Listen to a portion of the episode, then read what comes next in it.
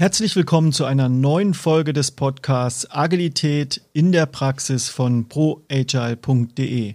Mein Name ist Christian Müller und ich freue mich, dass du wieder mit dabei bist. Heute werden wir uns unterhalten über das Thema Agilität auf dem Weg zur Digitalisierung und dafür sind bei mir Beatrice, Sven und Sebastian. Sie sind Mitarbeiter der Stadtwerke Jena in dem Bereich IT und die haben was ganz Tolles in den letzten zweieinhalb Jahren gemacht. Die haben sich nämlich auf dem Weg zur digitalen Organisation zuerst in eine agile Organisation verändert und darüber werde ich mich heute mit Ihnen unterhalten. Ich wünsche dir ganz viel Spaß beim Zuhören.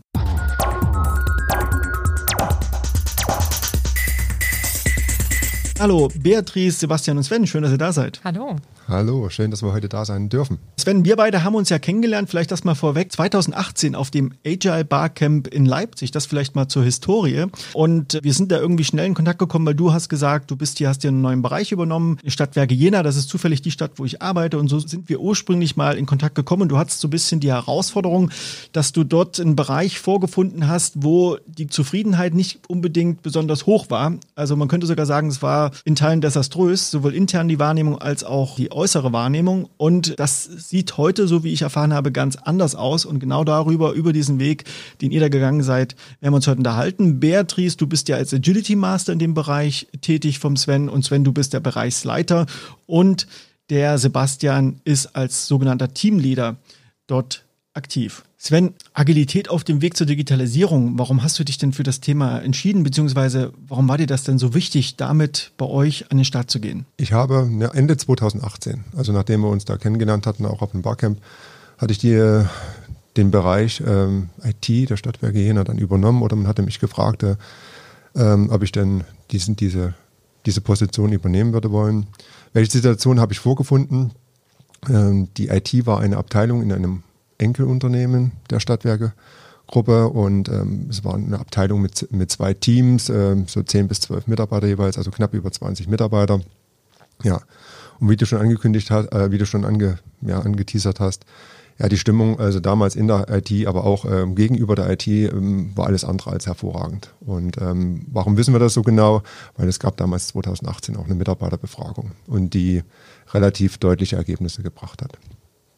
Ja, und ähm, ich habe die Herausforderung an und ähm, ganz klassisch, was man da macht, man schaut erstmal, was finde ich denn vor. Das heißt, ich habe mit allen Stakeholdern gesprochen, wenn man das Wort mal, das Passwort nehmen darf. Stakeholder in dem Sinne sind erstmal in erster Linie die Mitarbeiter, also vom Admin, von den Assistenten, von den Azubis, aber natürlich auch mit Geschäftsführern, Bereichsleitern der Gruppe. Und habe mir erstmal ein Bild gemacht. Und ähm, Dort habe ich natürlich vorgefunden, also die Probleme, die Herausforderungen, die wir dort haben, aber auch die Wünsche der Einzelnen. Und dann war es meine Aufgabe, dafür Lösungen zu finden. Ne? Und ähm, aus dem, was ich kannte, also was ich selbst erlebt hatte, was funktionieren könnte, aus das, was ich da, das, äh, was ich mir vorstellen könnte, ähm, habe ich letztendlich, haben wir letztendlich eine Organisation designt. Ist letztendlich Agilität herausgekommen. Also man kann es heute ganz klassisch als eine super agile Transformation beschreiben, das war aber nie der Ansatz gewesen. Also es hat sich sozusagen letztlich organisch entwickelt am Ende. Du hast das nicht als ein Ziel vorgegeben, sondern du wolltest ein Problem lösen, was damals existiert hat. Ich wollte Probleme lösen, wollte Wünschen, Wünsche erfüllen, die an uns gestellt wurden. Ja, also wenn man sagt, das Ziel war es nicht gewesen. Also äh, ist nur ganz spannend, wenn ich jetzt ähm, nochmal reflektiere, was war damals passiert, als ich damals die Geschäftsführer gefragt habe, was muss ich denn nach einem Jahr erreicht haben, damit, damit ihr sagen könnt, ähm, die Einstellung des Müllland hat sich gelohnt. Und das war ein Satz, forme einen Bereich. Das war das Ziel und das war meine Aufgabe. Und ähm, ja, und das habe ich dann letztendlich versucht zu tun und habe wirklich äh, für die Themen, die ich vorgefunden habe, für die Probleme, für die Wünsche versucht, Lösungen zu finden und habe ein Puzzle zum anderen dann letztendlich ähm, dazugefügt und mir war wichtig, dass alles miteinander verwoben ist und alles aufeinander passt. Man muss vielleicht noch dazu sagen, die Stadtwerke, wie die meisten Stadtwerke, sind ja sehr hierarchisch organisiert. Also die Logik und der Aufbau, Aufbauorganisation ist sehr hierarchisch und insofern ist natürlich auch die Kultur entsprechend, dass man eben erwartet, dass Führungskräfte dann ihren Bereich im Griff haben müssen und dass die bestimmte Sachen durchsetzen müssen. Du hast die Herausforderung auch angenommen, hast dann aber mit der Zeit immer mehr losgelassen, so zumindest mein Kenntnisstand. Und jetzt kommt auch Beatrice ins Spiel. Du bist dann relativ zeit zeitnah, nachdem Sven ins Unternehmen kam, bist du auch mit dazu gekommen. Du hast also die Funktion des sogenannten Agility Masters übernommen. Vielleicht kannst du mal ganz kurz die Situation beschreiben, wie du es damals erlebt hast, als du in das Unternehmen eingetreten bist. Also wie hast du denn die Mitarbeiter erlebt? Wie waren da so die Stimmungen? Wie waren so die Kultur? Also man hat das, es war so die ganz klassische Umbruchsphase. Also durch den Übergang, ähm, den Sven gerade schon beschrieben hat, ähm, von dem Inka-Unternehmen in, in, in die Holding, ist auch bei den Mitarbeitern ganz viel passiert. Ähm, man kann sagen, sie wurden vorher so ein bisschen, ja, sie waren der klassische Dienstleister und ähm, als dieser wurden sie auch gesehen. Und es war auch, glaube ich, für die Mitarbeiter schwierig ähm, zu sagen, okay, wo ist denn jetzt meine Position, wo bin ich denn jetzt hier angeordnet, welche Werte habe ich im Unternehmen und welchen Wertbeitrag kann ich überhaupt als Mitarbeiter leisten? Und auch das Untereinander mit den, ähm, mit dem Wechsel der Teamleads etc. Das war halt alles ein bisschen ähm, schwierig und das hat man den ähm, Kollegen auch angemerkt. Sie waren nicht so ausgelassen, wie sie das heute sind. Und sie konnten auch mit Problemen nicht so umgehen, wie sie das heute einfach können. Und ähm, Genau, also so habe ich das, ähm, so habe ich das vorgefunden. Natürlich mit viel, ähm, ja, gespaltener Meinung, auch uns als als Neue gegenüber.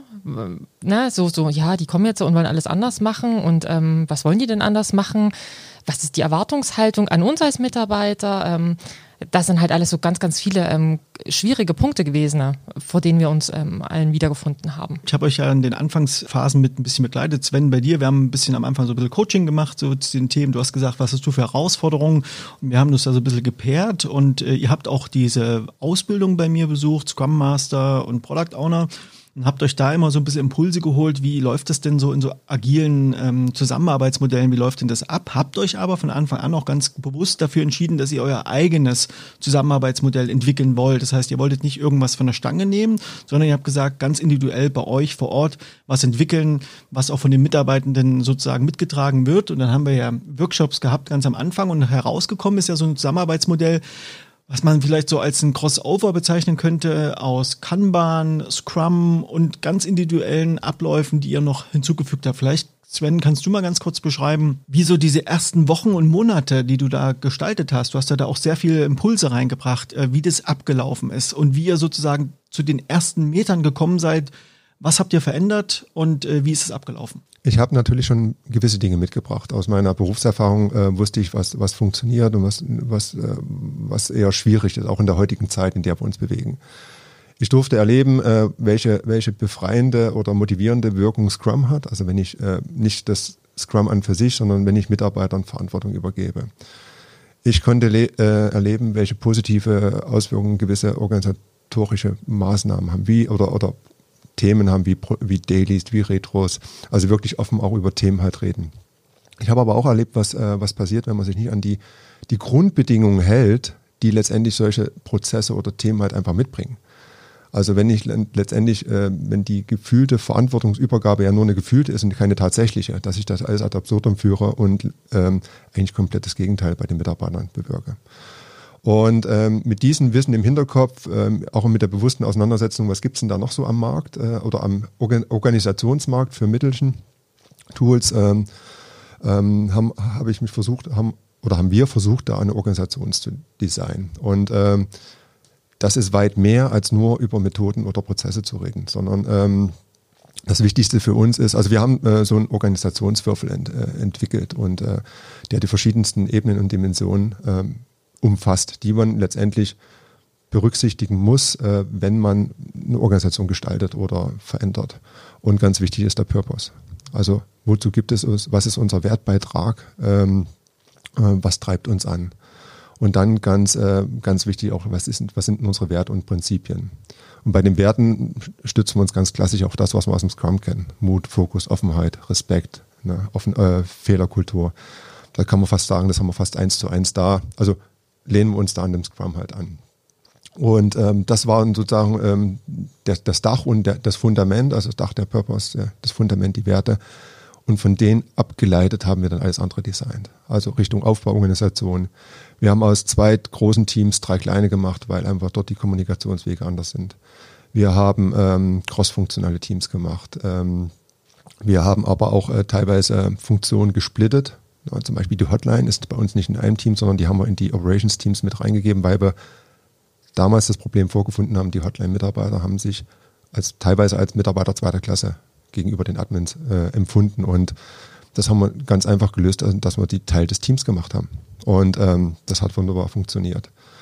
Und ähm, ja, crossfunktionale Teams, ähm, Experten, wie gesagt, auf äh, zwei verschiedene oder auf drei verschiedene Teams gesplittet, um dann das Expertenwissen wieder, wieder, Expertenwissen wieder einzufinden. Fangen, haben wir fachliche Gilden drüber gelegt. Also für jedes äh, organisatorische Detail, was wir designt haben, äh, ähm, haben wir ein Problem gelöst oder haben wir versucht, irgendwas zu enablen, also Wünsche zu erfüllen. Und ähm, wie gesagt, immer abgeleitet von unserem Purpose. Warum gibt es uns? Äh, was wollen wir beitragen? Was ist unser Wertekonstrukt? Und deshalb ist das entstanden.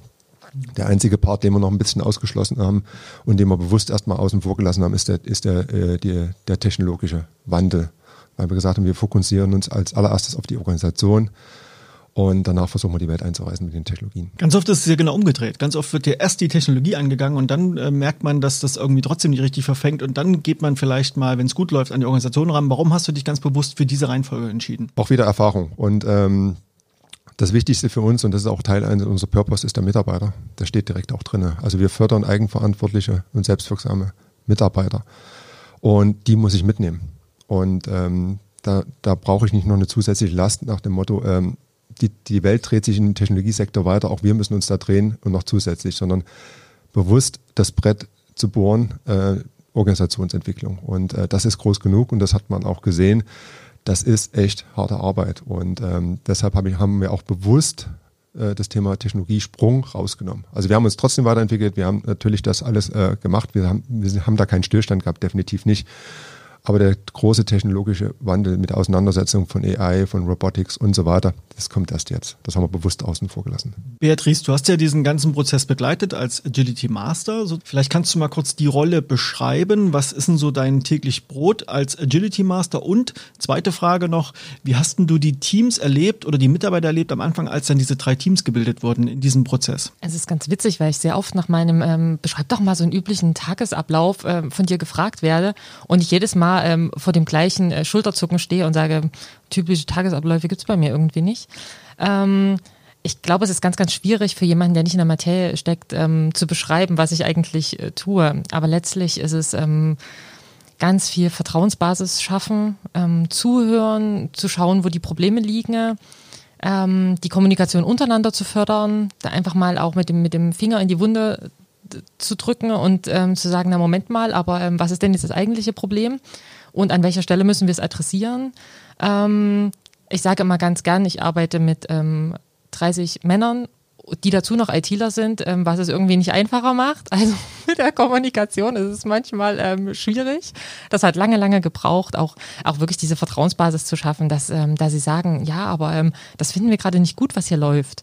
Und das ist ganz, ganz wichtig, weil nur an dem Punkt können wir einfach einhaken und sagen, okay, ähm, wenn ihr das nicht gut findet, dann müssen wir einfach gucken, an welcher Stellschraube können wir jetzt drehen und ähm, auch ähm, ja einfach die, die, die Fehlerkultur ähm, rauszuarbeiten und zu sagen, okay, hier ist was schiefgelaufen, wir als Bereich stehen dafür ein. Und nicht versuchen es zu vertuschen und irgendwie so, ja, das merkt ja keiner und wir machen das alles ganz heimlich, ähm, sondern nein, bewusst einfach zu sagen, hier läuft was falsch und wir sind hier in die falsche Richtung gegangen, können wir jetzt noch den Weg rumdrehen, was brauchen wir dafür? Und einfach ja den Leuten die Angst zu nehmen, dass das ähm, nichts Falsches ist und dass das nicht komisch ist und ähm, dass ähm, bei uns keine Köpfe rollen, ähm, nur weil jemand einen Fehler gemacht hat, für den wir letztlich einfach als Bereich einstehen. Von daher ist es ähm, ja, ich, ich nehme gefühlt an ganz ganz vielen ähm, auch fachlichen äh, Terminen einfach teil, weil ich sage ja immer gern, ich komme nicht aus der IT, ich bin da fachlich ähm, echt raus. Ähm, das war am Anfang schwieriger als heute, aber ähm, es ist manchmal noch herausfordernd. Und ähm, aber einfach wirklich hinzuhören, wo können da die Probleme liegen, zwischenmenschlicher Natur ähm, und auch zwischen den Fachbereichen. Was sind die tatsächlichen Anforderungen vom Fachbereich und wie setzen wir das um? Also, dass, ähm, wenn ITler gerne in Einsen und Nullen sprechen, ähm, ist das für den Fachbereich halt einfach sehr oft böhmische Dörfer. Und da einfach mal zu sagen, okay, wenn ich das nicht verstanden habe, dann hat der Fachbereich das vielleicht auch nicht verstanden. Können wir über die Kommunikationswege einfach mal sprechen und ähm, einfach auch offensichtlich machen, wie haben wir unsere Organisationsstruktur umgestellt? Was ist der Vorteil für den Kunden? Auch das auf der anderen Seite. Also ich bin nicht nur in der IT ganz viel unterwegs, sondern eben auch im kompletten Haus, ähm, um einfach das Verständnis auf der anderen Seite ähm, ja, hervorzurufen.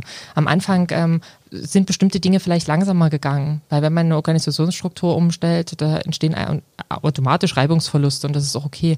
Aber einfach das Verständnis auf der anderen Seite hervorrufen, dass das okay ist und dass es Zeit braucht, dass es besser wird, aber die Zeit müssen sie uns jetzt einfach geben. Und wenn man erklärt hat, warum wir das tun und wie wir das tun, dann ist das Verständnis auf der anderen Seite auch ganz oft einfach da. Das muss man halt aber erstmal, ja, es ist viel Kommunikation. Sebastian, und du hast ja die Rolle des Teamleaders. Normalerweise gibt es äh, Teamleiter im Unternehmen und das wurde bei euch ein bisschen verändert. Beschreib mal die Rolle des Teamleaders. Wie siehst denn du deine Arbeitsrolle? Also es ist meiner Erfahrung nach schon ein Unterschied zum klassischen Teamleader und der Begriff ist auch bewusst gewählt, um dort eben also den Abstand zu nehmen zur klassischen hierarchischen Aufbauorganisation, dass man sagt, der Teamleader hebt sich schon ein bisschen ab. Schon wenn man das hört, ist ja nicht üblich, Teamleader zu sagen, englisches Wort. Und ähm, das soll, glaube ich, ein bisschen auch näher führen, dass die Distanz nicht so hoch wahrgenommen wird zwischen den Kollegen, den Mitarbeitern und den Teamleader.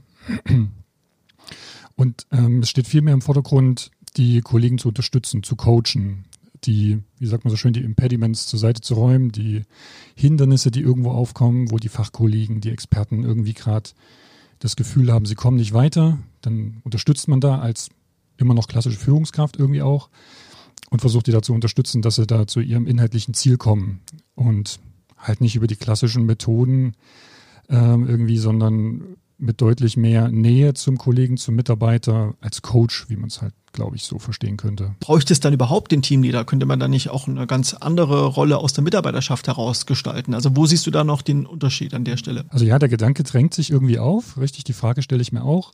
Ähm, ich sehe es aber aus meiner Sicht ähm, so, man ist ja immer noch eingebettet ganz häufig in eine klassische Organisation. Wenn man ein bisschen größer denkt, wir als IT-Bereich, wir sind ja agil unterwegs, aber wir sind immer noch eingebettet in eine größere Organisation, die immer noch größtenteils klassisch unterwegs ist. Und das bedeutet, man muss sich in den Prozessen schon irgendwo noch ähm, einbetten, man muss sich da einfügen und schauen, wie kann man jetzt die Agilität in, auf seiner Insel in Anführungszeichen jetzt im Gesamtunternehmen dann platzieren. Und da ist die Schnittstelle des Teamleaders ins Unternehmen rein dann eben eigentlich eher häufig zu sehen, gerade in, in, formellen Dingen beispielsweise. Ja, weniger in der Lösungserarbeitung, da sind dann eben die Experten vorne, die dann auch durchaus direkt mit den Fachbereichen in Kontakt gehen, ist ja auch gewünscht. Beatrice, und jetzt nochmal zu der Gründung der Teams damals. Als ihr die aus den zwei großen Teams drei kleinere Teams gemacht habt, da gab es ja so ein paar Rahmenbedingungen dazu. Wie hast du das damals erlebt und warum wurde das denn so gemacht und was für Rollen oder was für Teams sind denn da entstanden? Es ist ganz witzig, weil ähm, wir im gleichen Schritt, wie wir aus zwei Teams drei Teams gemacht haben, auch die Raumplanung umgestellt haben. Für uns war es wichtig, dass die Teams zusammensitzen, also räumlich zumindest, äh, so wie es bei uns ähm, in der Architektur gegeben ist, damit einfach die Kommunikationswege kurz sind. Und ähm, darüber wurde sich ähm, lustigerweise viel mehr aufgeregt, in welchem Büro man jetzt sitzen sollte und welchen Ausblick man in Zukunft genießt, ähm, als dass ich jetzt plötzlich mit jemand anderen in einem Team bin. Also das Verständnis dafür, dass die Teams kleiner werden, dass es für die Teamleads auch wesentlich besser ist, ähm, den Mitarbeiter zu betreuen, weil er einfach nicht mehr so viele in seinem Team hat und ähm, dass er dadurch auch fachlich viel näher dran sein kann. Und diese ganzen Vorteile wurden relativ zügig erkannt. Also das war ähm, relativ unproblematisch, aber eben wie gesagt, na, welche Tür schließe ich in Zukunft auf, ähm, um früh in mein Büro zu gehen, war der wesentlich größere Part, über den diskutiert wurde. Und ähm, da haben wir auch mehrere Schleifen gedreht und die Mitarbeiter haben Vorschläge eingearbeitet, also eingebracht und ähm, haben sich da wirklich Gedanken gemacht, was denn alles dafür und dagegen äh, die diversen Konzepte spricht und ähm, haben da gefühlte Petitionen gebildet und ähm, letztlich sind wir dann zu einem, zu einem Mehrheitsentscheid gekommen, wie das neue Konstrukt sein sollte. Und damit war es auch für alle in Ordnung. Also den Mehrwert der Teams, das wurde relativ zügig erkannt. Wenn du eingangs gesagt hast, dass sie sich darüber aufgeregt haben, welchen Raum sie jetzt sitzen müssen, dann impliziert das ja, sie haben das selber nicht mit entschieden, wo sie sitzen sollen. Das heißt, im Ursprungsversion habt ihr das äh, festgelegt und dann habt ihr es über mehrere Schleifen dahin geführt, dass sie da eine Mitbeteiligung, äh, Mitsprachemöglichkeit hatten. Wenn du mal zurückguckst, würdest du heute was anders machen in diesem Prozess? Ich glaube nicht, weil ähm, wir letztlich ähm, es ihnen nicht aufgedrückt haben, sondern als Diskussionsgrundlage zur Verfügung gestellt haben.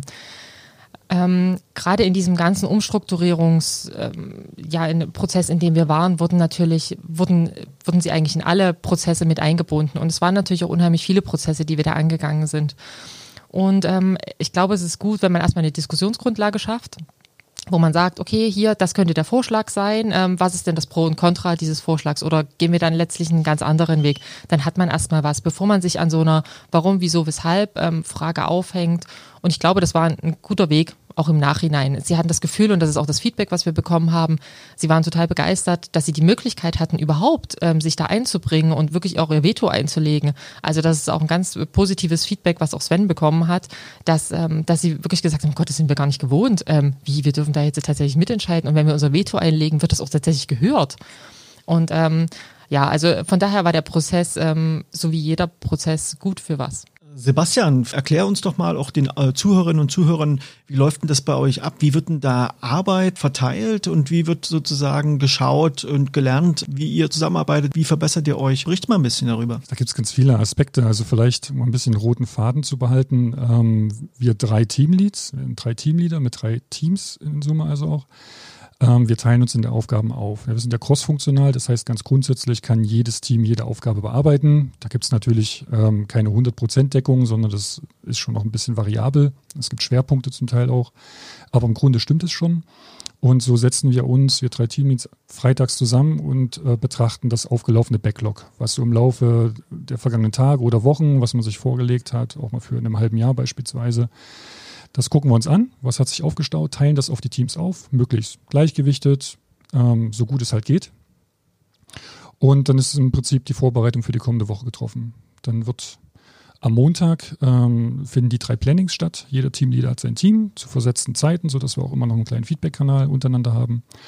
Und ähm, dann wird das Angebot dem Team präsentiert, das Angebot an Aufgaben und wird ganz klar die Frage gestellt, Sieht es realistisch aus? Passt das? Können wir das so übernehmen? Haben wir vielleicht auch irgendwo eine Fehleinschätzung, dass eine Aufgabe eher nicht so zum Team passt, dass es vielleicht ein anderes Team lieber tun sollte? Vielleicht auch, weil Urlaubssituation oder ähnliches ist. Und man guckt auch nochmal ähm, retrospektiv auf die vergangene Woche drauf. Was haben wir geschafft? Gibt es irgendetwas, was das gesamte Team wissen sollte im Zuge der Abarbeitung? Hat jemand was aufgeschnappt aus einem anderen Team, was alle möglichst wissen sollten? Ja, und es bleibt auch nicht aus, dass Aufgaben mal übrig bleiben, wo man erst dachte, die schaffen wir dann aber eben doch nicht, aus welchen Gründen auch immer. Da gehen wir auch kurz drauf ein und diskutieren, was gibt es da für einen neuen Stand? Passt es denn jetzt für diese Woche oder gibt es Informationen, die einfach dazu führen, dass wir es in zwei, drei, vier Wochen oder auch erst in zwei Monaten nochmal aufnehmen, weil irgendwo von externe Abhängigkeiten vielleicht bestehen? Ja, in der Regel nimmt das Team die Aufgaben dann vollständig an. Dann äh, liegt es im Team-Backlog und dann beginnt eigentlich der Part der Selbstorganisation und äh, im Daily, das, wie es der Begriff ja sagt, auch tatsächlich täglich stattfindet, Viertelstunde, ähm, wird dann eben innerhalb des Teams drüber diskutiert, passt das alles noch oder gibt es auch da neue Erkenntnisse.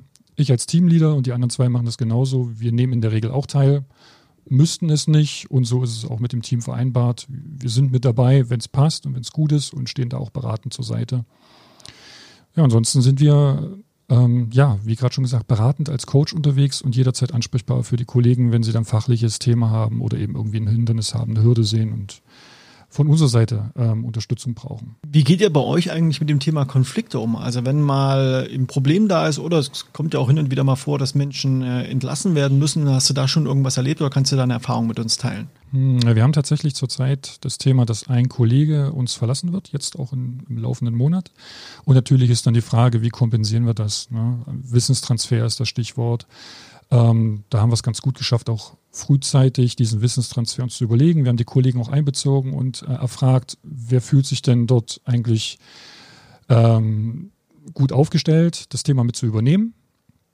Und ähm, wir gucken halt als Teamleads dann, passt das organisatorisch dann? Fühlen wir uns damit, äh, so wie wir uns aufstellen wollen, auch für das Unternehmen gerüstet? Erreichen wir das Ziel, das Unternehmen optimal zu unterstützen? Oder brauchen wir dann noch weitere, vielleicht externe Unterstützung oder passen wir es generell nochmal an in dem Zuge? Es ist ja schon ein kleiner Umbruch auch. Das stellt nochmal diverse Fragen, die man einfach dann unmittelbar auf dem Tisch hat, die man sich sonst vielleicht in dem Moment nicht stellen würde.